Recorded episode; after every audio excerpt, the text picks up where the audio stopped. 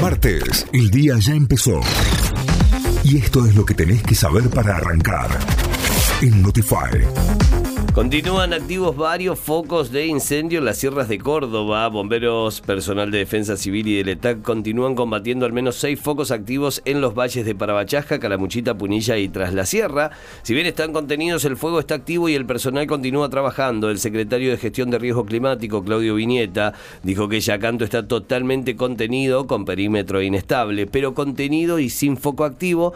Han trabajado muy bien durante toda la noche, resaltó el secretario precios justos, más de 340 empresas renovaron su adhesión al programa. La Secretaría de Comercio informó que más de 340 empresas renovaron el compromiso de adhesión al programa Precios Justos, que incluye los rubros de consumo masivo, insumos difundidos, combustibles, medicamentos, calzado, indumentaria, línea blanca, motos electrodomésticos y celulares.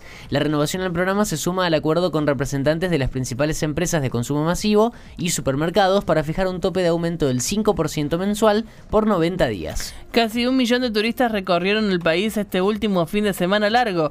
De acuerdo a un informe dado a conocer por la Confederación Argentina de la Mediana Empresa, los turistas que viajaron en el fin de semana largo del 19 al 21 de agosto fueron 865 mil y tuvieron un gasto promedio diario por persona de 18.964 pesos, que representó un 142,7% más que en el mismo periodo del año pasado, que valores constantes eh, con respecto a una mejora del 7,7%. Massa rumbo a Estados Unidos. El ministro de Economía, Sergio Massa, está rumbo a Washington con el objetivo de llegar hoy por la mañana para mantener reuniones con funcionarios de la Casa Blanca y el miércoles con la directora gerente del FMI, Cristalina Georgieva, con la que intentará negociar una ampliación de desembolsos. Las murciélagas hicieron historia y se consagraron campeonas del mundo en Inglaterra.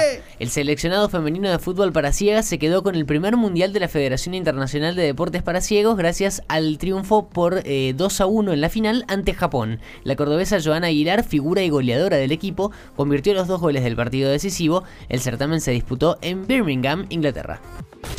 Notify, las distintas miradas de la actualidad para que saques tus propias conclusiones. De 6 a 9, Notify, plataforma de noticias.